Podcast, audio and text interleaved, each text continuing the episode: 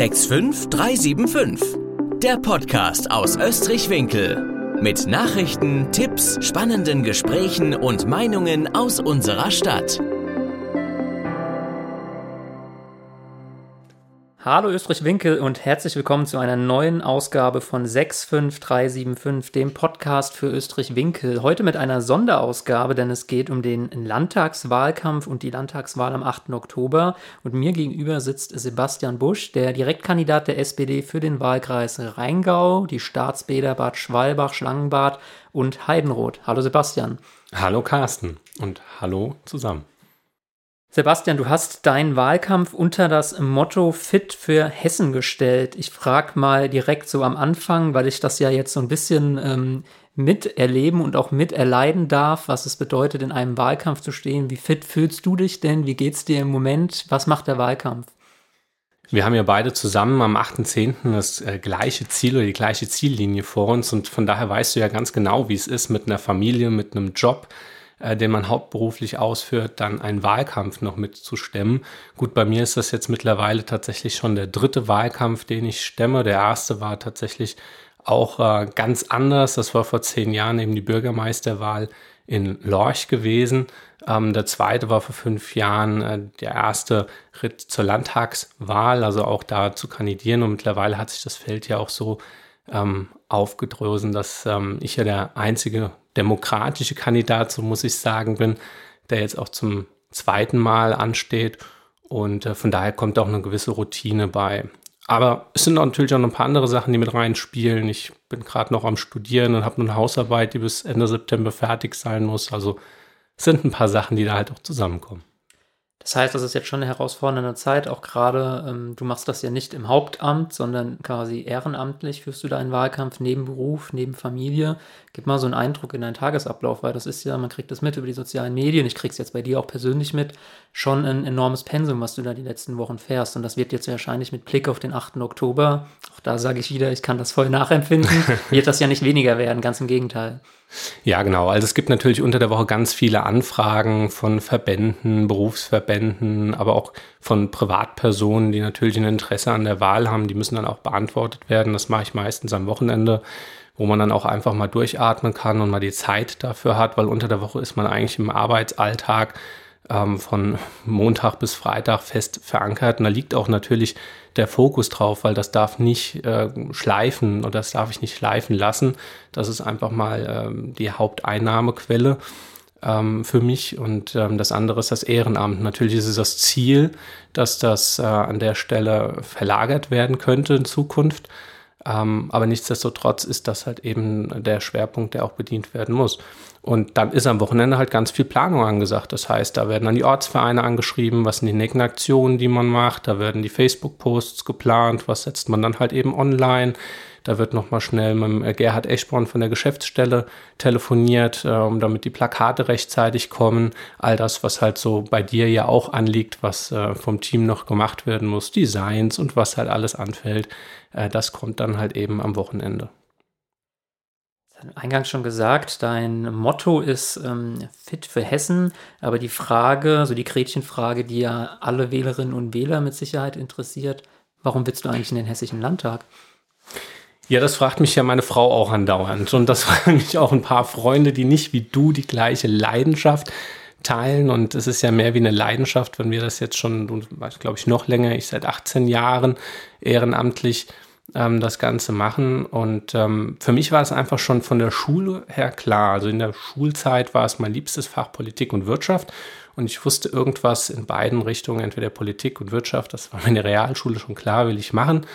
Und politisches Engagement, das habe ich eben schon in frühen Tagen, ich bin mit äh, knapp 18 noch der SPD beigetreten, weil ich einfach vor Ort was verändern wollte und gesehen habe, dass man im Kleinen was verändern kann.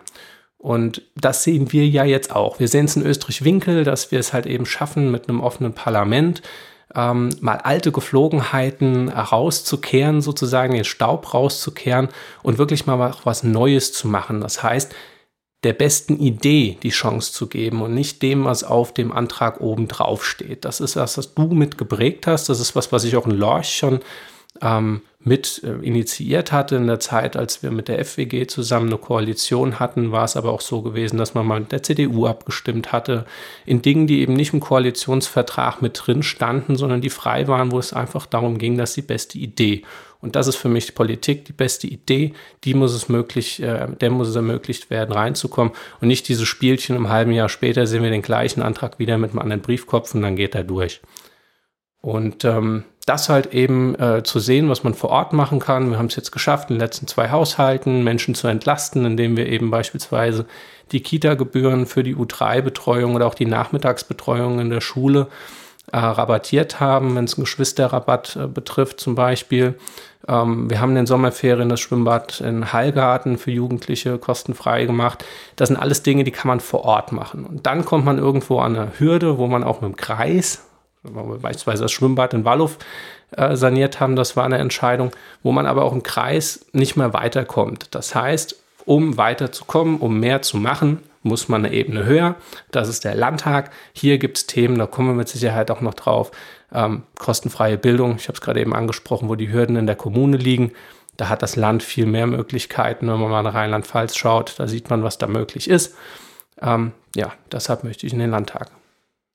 Genau, auf die Themen, die du gerade angerissen hast, wollen wir gleich noch zu sprechen kommen. Ähm, mich würde noch mal interessieren, beziehungsweise ich weiß es natürlich, aber vielleicht auch für die Wählerinnen und Wähler, die jetzt nicht tagtäglich mit Politik und Landespolitik beschäftigt sind, wie jetzt eigentlich der Weg in den Landtag aussieht. Denn es gibt ja der Wähler hat im Endeffekt am Wahlsonntag zwei Stimmen, die er vergeben kann. Die Zweitstimme, die an die Partei geht, also in unserem Fall wäre das dann die SPD. Und dann kann, äh, ich habe dich auch eingangs so begrüßt, der Direktkandidat, die Direktkandidatin für den Wahlkreis gewählt werden. Da gibt es ja von den, ich nenne es mal größeren Parteien, gibt es ja noch auch mehrere Mitbewerber, die mit dir um dieses Direktmandat ähm, konkurrieren und man muss wahrscheinlich so ehrlich sein an dieser Stelle. Ähm, über den Listenplatz auf der SPD-Landesliste wirst du wahrscheinlich nicht in den Landtag kommen können. Nein. Oder die SPD würde ein ähm, wahrscheinlich historisch gutes Wahlergebnis holen in Hessen, ähm, was an wie die Brands, wahrscheinlich noch wie die Brandzeiten schlagen würde. Ja, genau. Ähm, das heißt, auch dein Fokus liegt jetzt voll auf dieser Erststimme, quasi der Direktkandidatur. Und da wäre es ja auch mal spannend zu wissen, du hast gerade mal ganz grob angerissen, ähm, äh, schon was zu den Mitbewerbern gesagt. Was ist da eigentlich der aus deiner Sicht ähm, Unterschied oder dein Qualitätsmerkmal im Vergleich zu den Mitbewerbern? Also warum soll jetzt ein Rheingauer, ein Heidenroder, Bad Schwalbacher oder Schlangenbader bei dir das Kreuzchen setzen und vielleicht nicht bei den Mitbewerbern? Vielleicht auch splitten und sagen, ich kann mir zwar bei der Zweitstimme vorstellen, ich wähle die Partei X oder Y, aber bei der Erststimme mache ich ganz bewusst bei Sebastian Busch das Kreuz. Ja, zunächst erstmal, du sagst was ganz Spannendes, was mir gerade in den Haustürgesprächen sehr oft auffällt, nämlich dass gar nicht so genau unterschieden wird zwischen der ersten und der Zweitstimme. Und da will ich gerade mal kurz drauf eingehen, weil das wird ganz oft auch gesagt, auch gerade von Leuten in unserem Jahrgang. Ähm, ich habe das immer mitgekriegt, meine Eltern haben gesagt, die Erststimme, die musst du an die CDU geben, sonst ist die verschenkt. Ähm, mit dem Paradigma versuche ich eigentlich immer zu brechen, weil ich sage, der CDU-Kandidat oder früher die CDU-Kandidatin Petra Müller-Kleppe, du hast gesagt, ist über die Liste, diese Zweitstimme, so weit oben gerenkt, dass sie auf jeden Fall, solange die CDU kein absolut unterirdisches Ergebnis bekommt, von dem man ja momentan nicht ausgehen kann, auch wenn sie nicht so gut dasteht, ähm, dass derjenige auf jeden Fall gesetzt ist. Von daher braucht der diese Erststimme nicht, um mit reinzukommen. Das heißt, aktuell wäre dort jemand von der CDU und auch jemand von der AfD, der aktuell schon mit drin ist, der über den Listenplatz mit eingezogen ist. Das sind die Vertreter, die wir momentan im Wahlkreis haben. Bei mir ist es so, dass wir in dem Kreis, also gesamten Rheingau-Taunus-Kreis, der in zwei Wahlkreise für die Landtagswahl unterteilt ist, den abgesicherten Platz bei Marius Weiß im Untertaunus haben und den nicht abgesicherten Platz über die Liste aktuell bei mir. Das heißt, eigentlich, du hast es eben genau äh, pointiert gesagt, ich habe nur die Möglichkeit, in den Hessen-Landtag einzuziehen, wenn ich die Mehrzahl der Erststimmen aus meinem Wahlkreis gewinnen kann. Das ist schon mal das eine. Das zweite ist, ähm, ich bin beim letzten Mal angetreten, weil ich gesagt habe, wir brauchen eine neue Generation. Und diesen Generationenwechsel, den sehen wir jetzt auch tatsächlich. Den sehen wir auch in der Kandidatenlandschaft. Ich freue mich vor allem insbesondere, weil es immer für mich ein Ziel war, auch Menschen für die Politik zu gewinnen und Menschen zu motivieren, in die Politik zu gehen und vor allem daran auch teilzuhaben. Ob jetzt selbst als Kandidierender oder eben einfach, indem sie sich kundtun und in ein Parlament gehen oder an der politischen Debatte mit teilnehmen. Und ganz besonders freut es mich auch, dass ein Bewerber jetzt bei der Landtagswahl dabei ist, der mir persönlich gesagt hat, dass ihn meine letzte Wahl so motiviert hat, dass er gesagt hat, ähm, das findet er toll und sich politisch engagiert. Es ist jetzt leider nicht die SPD geworden, aber es ist eine demokratische Partei und das ist gut. Und das ist auch etwas, was ich mit in diesen Wahlkreis und in diesen Wahltag mit reinbringen will am 8.10., dass wir einfach diese Motivation haben, dass wir Menschen wieder erreichen, dass sie motiviert sind, zu einer Wahl zu gehen, A, und B, dass sie sogar bereit sind, eventuell eben selbst in die Politik mit reinzugehen. Das ist extrem wichtig, was wir hier machen, ob im Ehrenamt oder eben dann auch im Hauptamt, die unser tagtägliches Business, all das, was wir tagtäglich als Familie, als Konzern, als Unternehmen wirtschaften, ist beeinflusst durch die Politik, die gemacht wird. Und warum soll man dann ausgerechnet mich als SPDler, der noch nie ein SPDler hier diesen Wahlkreis gewonnen hat, dann wählen? Naja, ich glaube, ich habe von allen Kandidierenden, die heute kandidieren, den absolut besten Mix, wenn man es einfach mal betrachtet, ähm, von der Altersstruktur her, aber auch der Erfahrung. Wir haben ganz oft Kandidierende, die jung in den Hessischen Landtag reinkommen, auch bei der SPD, was nicht schlecht ist. Aber wenn sie halt nicht die Berufserfahrung mitbringen oder halt einfach so ein hessischer Landtag immer sehr homogen aufgestellt ist. Das heißt, immer Menschen reinkommen, die einen ähnlichen oder gleichen Werdegang haben. Woher sollen die denn die Erfahrungen mit reinbringen, mal einen anderen Blickwinkel zu sehen? Und ich glaube einfach, aufgrund meiner Erfahrung von der Ausbildung her schon, da allein schon auch dadurch, dass man Realschüler im Hessischen Landtag mitvertreten wäre, das ist auch nicht so viele, die Ausbildung, die. Welche Ausbildung hast du? Sagst den Zuhörern gerade? Ähm, ich bin gelernter Energieelektroniker, habe das noch bei der MAN gemacht, aber auch so eine Erfahrung von der Werksschließung zum Beispiel, wo man einfach nochmal komplett so ein Mindset äh, mitbekommt und auch sich selbst nochmal irgendwie mit motivieren muss, einfach auch weiterzumachen und sieht, wie es anderen Menschen geht. Ich meine, mein Vater war damals ja auch mit betroffen in der Firma und ähm, wir hatten einen sehr guten Kontakt gehabt und zu sehen, wie es halt danach ähm, auch weiterging. Wir hatten ja auch weiter den Kontakt gehalten. Das beeinflusst einem auch, weil man einfach mitbekommt, was passiert mit Menschen. Was passiert mit Menschen, die seit dem 14. Lebensjahr in der Firma arbeiten, kurz vor der Rente stehen und auf einmal ihren Arbeitsplatz verlieren. Ähm, da, da trifft man Entscheidungen anders, als wenn man so etwas noch nicht miterlebt hat. Und ich glaube auch all das, was ich in der Zeit gelernt habe, in der ich Führungskraft in der Wirtschaft war, wo man auch viel von den Mitarbeitenden mitbekommt, wo man viele Lebenssituationen mitbekommt, wo man aber auch ähm, aus dem Ausland, ich habe sieben Jahre im Ausland gearbeitet oder hauptsächlich im Ausland gearbeitet, viele Erfahrungen damit reinbringen können und auch vieles mitbekommen, wo ich sage, da war auch das ein oder andere Gute mit dabei, wo wir hier echt noch ein bisschen ähm, Ausbaupotenzial haben. Ich komme da vielleicht gerade nachher beim Thema Gesundheit nochmal zu. Ähm, das sind alles Themen, die hat kein anderer Kandidierender, der die mit reinbringt. Und ich sage auch, an meiner Biografie sieht man auch, dass ich den Biss habe, Dinge umzusetzen und dran zu bleiben. Ein ehemaliger Chef hat mal gesagt, mein Pitbull, der beißt sich irgendwo in der Wade fest, bis das Thema abgearbeitet ist oder dass ähm, der Erfolg dann da ist. Und das sieht man ja auch an manchen politischen Themen, die wir schon verfolgt haben, wo wir eben die Chance hatten, sie umzusetzen. Und äh, ich glaube, da unterscheide ich mich doch von den anderen Kandidierenden. Und dann muss man ja auch, selbst wenn man die Parteibrille mal an der Stelle abzieht, sagen, wenn jemand äh, im Wahlkreis strategisch wählen will und sagen will, ich möchte, dass mein Wahlkreis mit möglichst vielen Stimmen stark vertreten ist im zukünftigen hessischen Landtag, macht es ja durchaus Sinn zu schauen, wer hat eigentlich von den anderen Kandidaten einen guten Listenplatz, ist dort ohnehin abgesichert streicht die vielleicht gedanklich mal raus und schaut dann noch, wen kann man dann noch mit der Erststimme unterstützen. Und dann bringst du ja ein Gesamtpaket mit, Definitiv. was sicherlich den einen oder anderen auch über, sage ich mal, die SPD-Klientel hinaus überzeugen könnte. Also das muss man einfach auch nochmal ganz deutlich machen. Wir werden momentan in unserem Wahlkreis von AfD und CDU repräsentiert. Und ich glaube nicht, dass das die Mehrheit des Wahlkreises tatsächlich auch so mhm. sieht. Ja, und dass wir da noch viele Menschen haben, der Rheingau-Taunus ist bunt, dass wir da viele Menschen haben, die da nicht abgeholt werden. Und wenn wir es einfach schaffen würden, das ist so das hehre Ziel, diese Stimmen auch zu konzentrieren, eben auf eine Erststimme, dann ist ja die Chance wirklich da und dann ist es echt machbar. Und den Gedanken erstmal irgendwo zu setzen, dass es echt machbar ist und dass die Erststimme nicht verschwendet ist, wenn man sie nicht an den CDU-Kandidierenden gibt oder generell an Kandidierende, die einen abgesicherten Platz haben, sondern den die eben auf die Erststimme angewiesen sind und dann man einfach einen Kandidierenden oder einen Abgeordneten mehr hat, der für die Region kämpft. Und ich glaube, das kann ich auch sehr gut, denn ich bin hier groß geworden, das ist meine Heimat und hier bin ich zu Hause und hierfür zu kämpfen, dass wir die Lebenssituation vor Ort verbessern, das ist eben der Antritt. Das denke ich, auch ein äh, ehrbares Politikverständnis zu sagen, dass man ähm, einerseits natürlich für seine Partei kämpft, aber in dem Fall auch die Region vor allem im Fokus hat. Und das muss man ja auch in der Vergangenheit sagen. In vielen Fragen zählt da ja dann auch gar nicht das äh, Parteibuch, gerade wenn es um die Weiterentwicklung der Region geht, sondern Richtig. da ist es eben wichtig, dass man möglichst viele starke Stimmen hat. Ja. Okay, Sebastian, ähm, Jetzt sind wir mal warm gelaufen.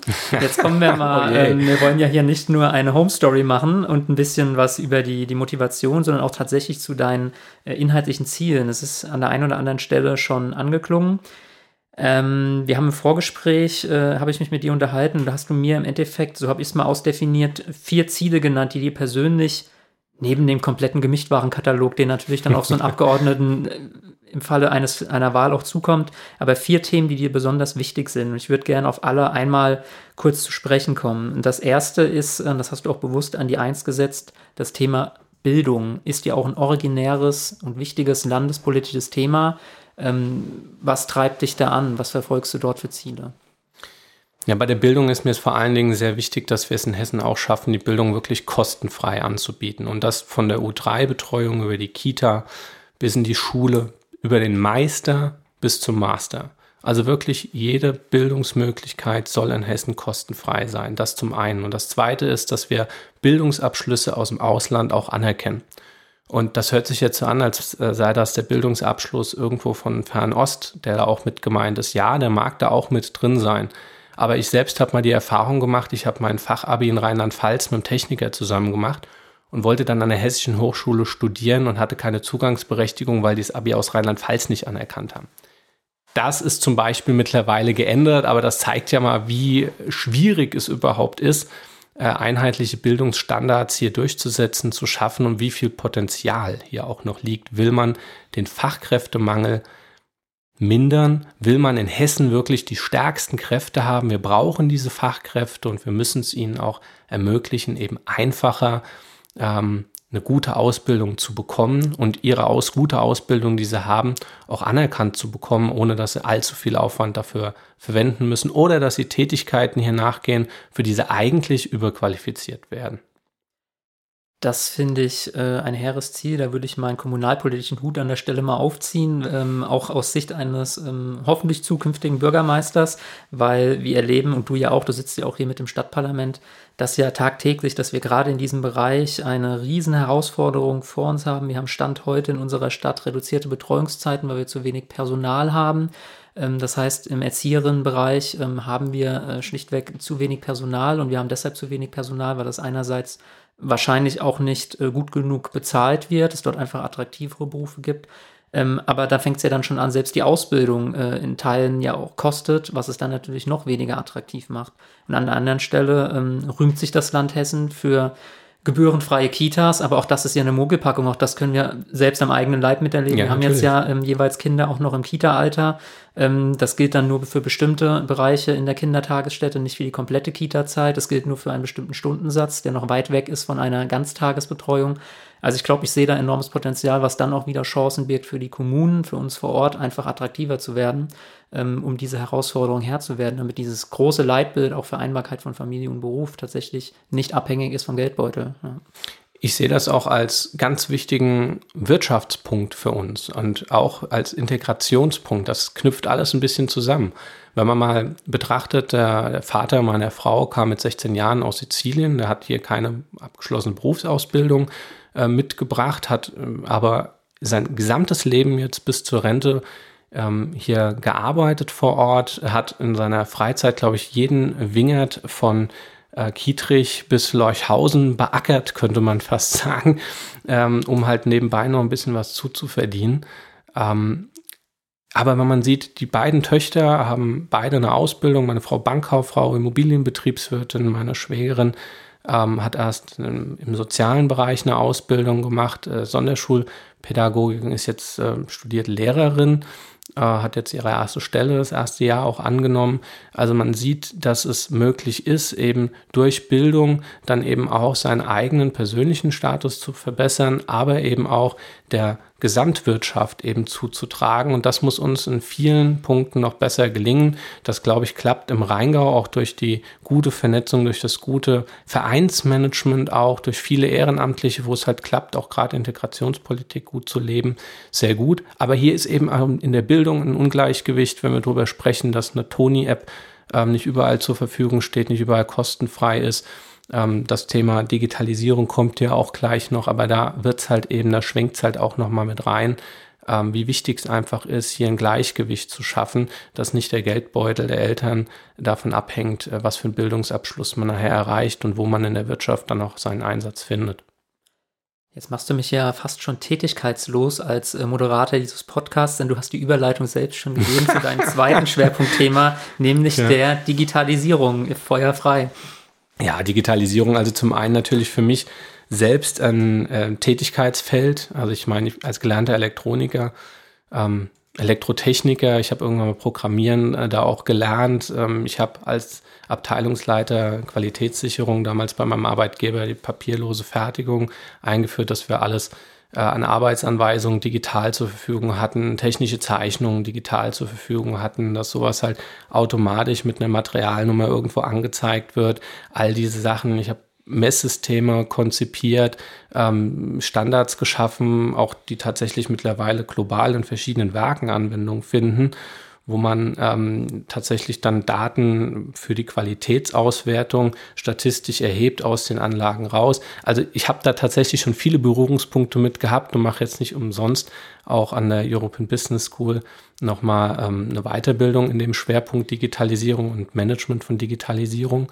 Und mein aktueller Einsatzpunkt als Business Excellence Ressort Manager in der Versicherung hat auch ganz viel mit Digitalisierungsprojekten, mit KI, mit äh, Robotics, mit all dem, was momentan ähm, up to date ist, sage ich mal. Und das ist das Spannende zu tun. Und ich sehe aber eben auch, dass wir in den Schulen zum Beispiel dann sehr hohen Nachholbedarf haben, weil wenn man gerade mal sieht, äh, unsere Digitalisierungsministerin spricht immer davon, dass Hessen ein Silicon Valley werden soll. Ich finde das total toll. Also ich finde diesen Ansatz, den Gedanken, der ist her, der ist super. Wir können hier wirklich was schaffen, weil wir echt eine gute Infrastruktur bekommen. Aber wenn man dann die Realität sieht, dass man gerade 56 Prozent der Schulen überhaupt einen Internetzugang haben. Und wenn wir hier in die Schulen gehen und uns anschauen, wie schwierig das ist, überhaupt die Rechnerausstattung, das Lehrpersonal, aber vor allen Dingen dann auch die Software zu bekommen, dass die Schülerinnen und Schüler damit umgehen können und damit arbeiten dürfen. Ich hatte gerade letztens im Rahmen von einer Sitzung äh, im, im Kreisausschuss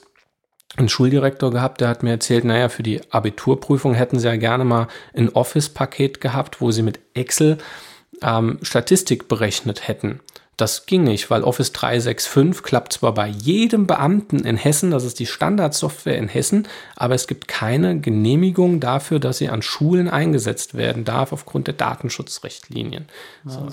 Und das, das muss man sich einfach mal vorstellen. Also solche Barrieren haben wir da im Moment. Dann diskutieren wir gerade im Kreistag über die digitale Ausstattung, äh, 1 zu 1 Ausstattung der Schulen. Ähm, hier auch, nicht nur bei den Gymnasien, sondern auch bei den Berufsschulen oder gerade bei denen, wo es eben wichtig ist, dass sie auch ähm, in, in eine Ausbildung eben erstmal reinkommen, äh, da direkt zu wissen, auch bei Realschulen finde ich es mittlerweile extrem wichtig, weil das Thema Digitalisierung einfach so umfassend ist, so viel mitbringt, so viel Änderungen mitbringt, Beruf werden sich verändern äh, und darauf sollte man gewappnet sein. Und eben da kommt es auch darauf an, dass wir niemanden zurücklassen, dass dieser digitale Zugang und die Möglichkeit, auf Hardware und Software zugreifen zu können, einfach da ist. Und deshalb ist mir das Thema Digitalisierung eben auch im Verbund mit Bildung extrem wichtig und auch für die Wirtschaft eben zu zeigen, also Du sagtest gerade, was unterscheidet mich von anderen Kandidaten. Also das ist definitiv ein Themenfeld, wo ich äh, in jedem Wirtschaftsbetrieb gut mitreden kann und mit Sicherheit sogar vielleicht den einen oder anderen Input noch liefern könnte in Gesprächen. Ähm, deshalb ist das für mich eben auch ein Schwerpunkt. Der dritte Schwerpunkt, den du im Vorgespräch genannt hattest, ist äh, ein Themenbereich und da finde ich die Kombination spannend und würde mich auch interessieren, warum du das bewusst so zusammengepackt hast. Und zwar Gesundheit, Sport und Vereine. Na, das Wichtigste für uns alle ist ja die Gesundheit. Denn ohne Gesundheit ist alles andere nichts. Ähm, so gehandelt in der anderen Art und Weise kam das mal von Schopenhauer, aber ich klaue es jetzt einfach mal. Äh, und für mich ist Gesundheit eigentlich elementar wichtig. Ähm, für wen nicht? Wir machen uns nur viel zu wenig Gedanken und ich bin mir dessen sehr bewusst, dass Gesundheit viel auch mit Sport zu tun hat. Ähm, ich habe, wie gesagt, früher war ich viel auf Reisen gewesen, konnte deshalb eigentlich den Vereinssport, der mir sehr lieb war, als mein liebster Sport, das ist einfach mit Leuten zusammen Sport zu machen. Ob damals im Judo, äh, wo man sich gegenseitig auch ein bisschen gechallenged hat, ähm, zu gucken, wer kriegt als nächstes den höchsten Gurt, wer schafft den schwierigen Wurf. Ähm, wie gut sind wir zusammen auch als Team bei Turnieren, nicht nur in Einzelturnieren oder später halt eben auch beim Fußball, wo man einfach mal sieht, dass man auch nochmal die extra Meile rennt, ähm, damit der Verein am Ende gerade noch so knapp gewinnt und jeder für den anderen einsteht, wie damals halt beim SV Wisper oder heute eben bei den alten Herren in Winkel. Ähm, das ist mir einfach wichtig, weil es auch viel mit Gemeinschaft zu tun hat, ähm, dieses Sportbild. Und man viel, viel, viel im Sport und im Verein einfach lernt durch wunderbare Trainer und vor allen Dingen auch das Thema Zusammenarbeit und äh, Zusammenhalten und Teamfähigkeit. Das wird im Sport und in den Vereinen eben mitgebracht. Ähm, in den vielen Reisen war es mir dann halt eben nicht möglich, diesen Vereinssport aufrechtzuerhalten. So kam ich mal zum Joggen. Ich habe mir irgendwann einfach mal Jogging-Schuhe, sind ja auch total bequem im Flugzeug oder sonst wo, wenn du unterwegs bist, äh, geholt und bin dann halt einfach die ersten paar Mal nur ein paar Kilometer gelaufen.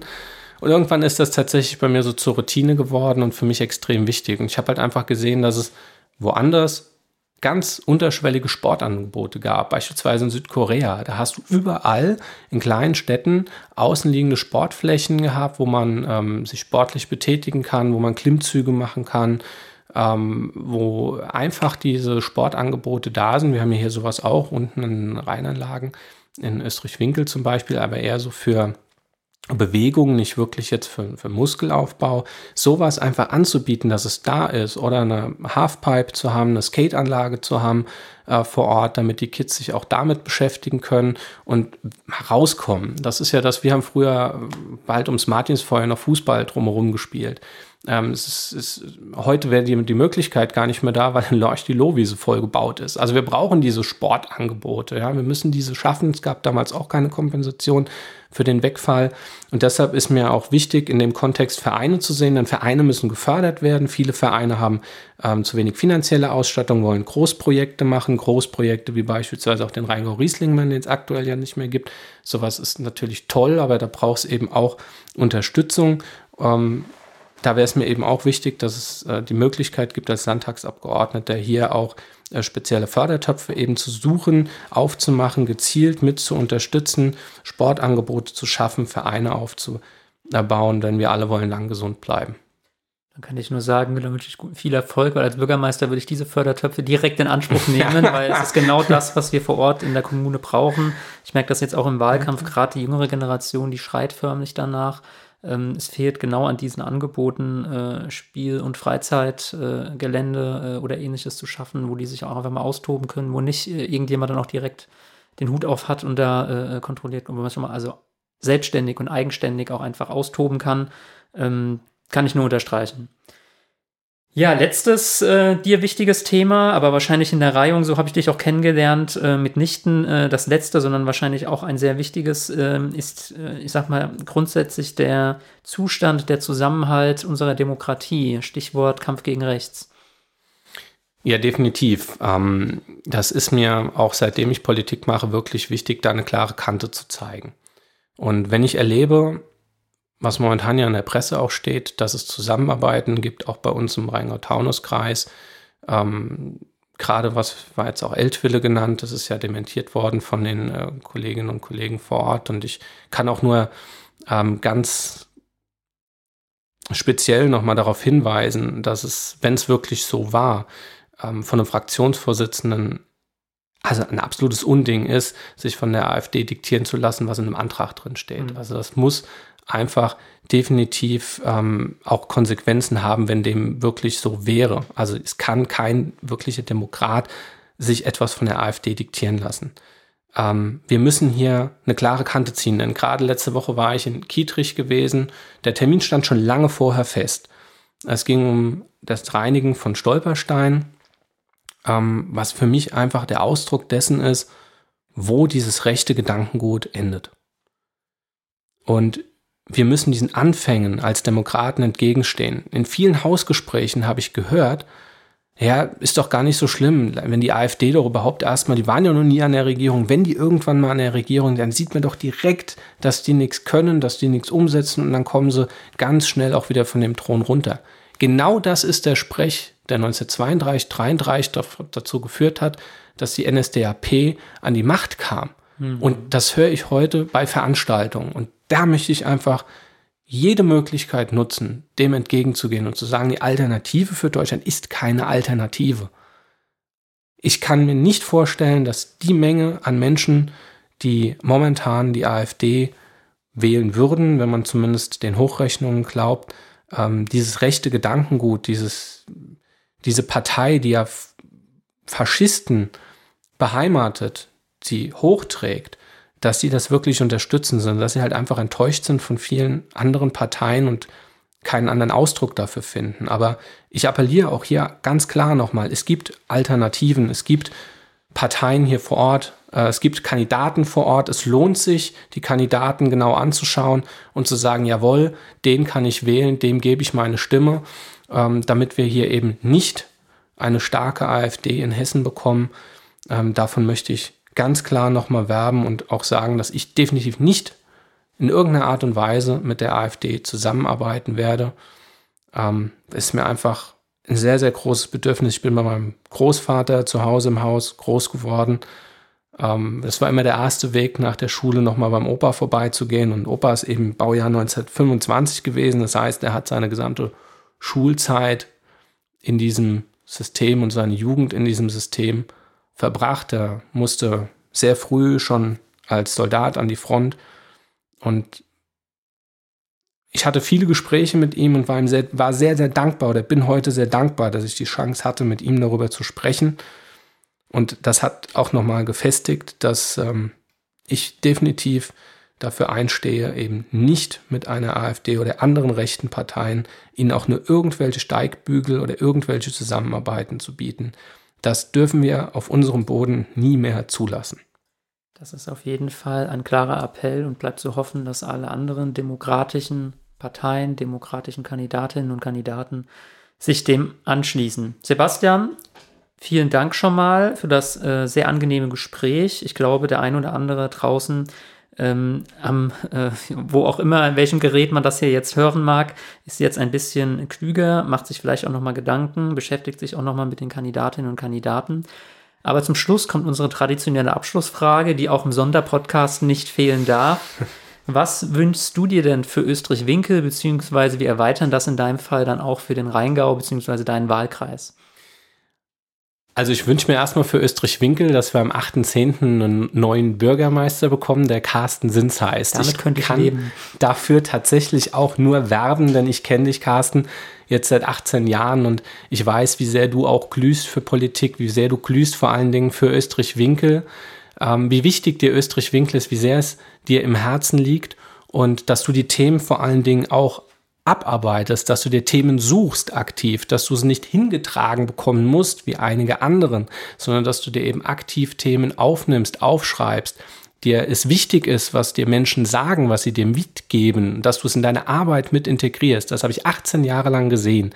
Ich durfte dir bei Jusus Rheingau als Vorsitzender folgen, ich durfte dir als Vorsitzender Jusus Rheingau-Taunus-Kreis folgen. Ich habe jedes Mal ein Haus übernehmen dürfen, was in einem absolut Benchmark-Zustand war. Ähm, deshalb bist du ja auch mal Vorsitzender Jusus Hessen Süd wahrscheinlich auch geworden und ähm, hast eben diese Möglichkeiten wie kaum ein anderer auch genutzt, diese Fläche ähm, so zu bespielen, wie sie eben viele andere ähm, nur den Posten hatten, aber nicht eben diese Inhalte so übermittelt bekamen. Und ich wünsche mir einfach, dass dass die Menschen draußen sehen, dass sich dieses Engagement, das du nach 18 oder in 18 Jahren auch in der Stadtverordnetenversammlung mit deinem, mit deiner Art und Weise, mit der du es auch geschafft hast und mit der du auch uns überzeugt hast, als SPD zu sagen, wir nutzen nicht den Moment der Stärke wieder, um in eine feste Koalition zu gehen, sondern eben um ein offenes Parlament zu werben. Und man hat es ja auch gerade an der letzten Sitzung gesehen, da werden Anträge von der FDP mit Stimmen der SPD abgestimmt. Da werden CDU-Anträge mit Stimme der SPD abgestimmt. Es ist momentan alles möglich. Die Idee, der Inhalt, der liegt vorne und das ist ganz wichtig. Da weiß ich, dass wir da einen Bürgermeister bekommen, wenn du das bist, der das genauso fortführt und der da keine Unterschiede macht. Ja, vielen Dank für die Blumen. Ähm, dann gebe ich das zumindest am Schluss auch noch gerne zurück. Äh, ich könnte mit dem Wunsch, das habe ich ja gerade schon reingerufen, natürlich sehr gut umgehen, wenn sich der erfüllt. Würde mich aber noch mehr freuen, wenn wir dann tatsächlich auf politischer Ebene zusammenarbeiten, weil ähm, das wäre mein Aufruf und Appell an die Wählerinnen und Wähler, genau zu schauen, bei wem man sein Kreuzchen setzt. Meins wird bei dir landen und ich glaube, äh, ganz viele Menschen werden das ähnlich tun und können damit auch, denke ich, das guten Gewissens vereinbaren, weil ähm, wenn jemand für diese Region, für den Rheingau brennt, dann bist du das. Ähm, ich glaube, äh, der Hessische Landtag und auch der Rheingau hat es verdient, dass du ihn ab dem 8. Oktober vertrittst. Der Rheingau, Heidenroth und die Staatsbäder. Vollkommen, aber dann merkt man den Rheingauer, kriegt man halt, ähm, ich darf mir das erlauben hier, ich habe ja die Rheingauer Brille auf, aber du hast ähm, vollkommen recht, dass du das auch noch ähm, etwas das, erweiterst das, an der Stelle. Das ist auch tatsächlich, ich muss das wirklich sagen, ich bin ja auch in, in Lorch, also ich finde das ja manchmal furchtbar. In Lorch hat mich das immer gestört, wenn jemand von Lorch gesprochen hat und nur die Kernstadt gemeint hat. Als ich vor zehn Jahren als Bürgermeister angefangen habe, habe ich gesagt, wir müssen doch das Gesamte sehen und wir dürfen nicht unterscheiden. Wir haben so eine tolle Region. Das gilt für Lorch genauso wie für den gesamten Kreis oder meinen Wahlkreis, der so vielfältig ist. Wir haben den Rhein, wo man so viele verschiedene Möglichkeiten hat. Man hat die Höhen gemeint, man hat Heidenroth. Das ist so vielseitig. Und das ist einfach toll, das alles in einem Wahlkreis abbilden zu können. Na, dann hoffe ich, dass du das ab 8.10. als Abgeordneter darfst. Ich danke dir für das Gespräch. Vielen Euch Dank, vielen Dank fürs Zuhören und ähm, ja, geht wählen. Dankeschön. Das war der 65375 Podcast, präsentiert von der SPD Österreich-Winkel. Ab sofort nie mehr eine Ausgabe verpassen. Abonnieren Sie unseren Podcast auf Spotify, iTunes, Deezer oder YouTube und bleiben Sie auf dem Laufenden.